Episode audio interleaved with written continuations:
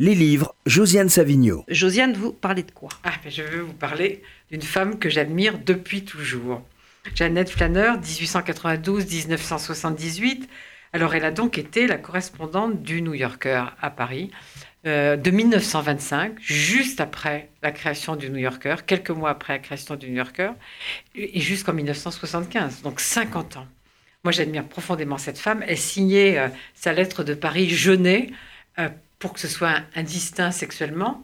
Et évidemment, Harold Ross, le créateur du New Yorker, pensait que c'était la traduction française de Jeannette. Il n'était pas très malin. Alors, c'était une de ces lesbiennes flamboyantes de, la France de l'entre-deux-guerres qui a connu tous les Américains et les Américaines de Paris. Là, on la voit à côté de, Hemingway. Elle a connu Fitzgerald, elle a connu Hemingway, elle a connu Nathalie Barnett, Juna Barnes, mais aussi Colette, Picasso, Matisse, tout le monde, tout le monde.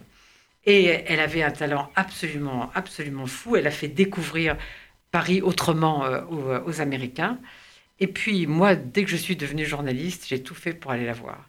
Et on m'a expliqué qu'elle avait probablement oublié euh, le souvenir des, des, des, années dont je voulais parler. Et elle est morte juste quelques mois plus tard. Donc, c'est mon regret absolu.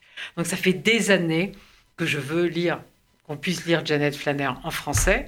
Euh, il se trouve qu'en 1988, les éditions des femmes ont quand même publié Darlingissima, qui est sa correspondance avec Nathalie euh, Denesi-Muret. Euh, Et puis en 2018, magnifique, Michel Fitoussi.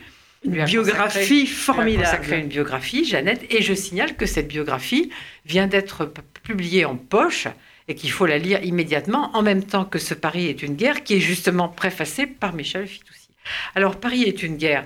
C'est donc euh, en 1900, pendant la guerre, il se trouve que Jeannette Flanner n'est pas à Paris. Elle part aux États-Unis, elle ne veut pas être dans la France occupée, mais elle continue à parler de Paris aux Américains. Et alors, rien que pour vous, Paul, je vais vous lire ce qu'elle dit en 1941 de Marseille.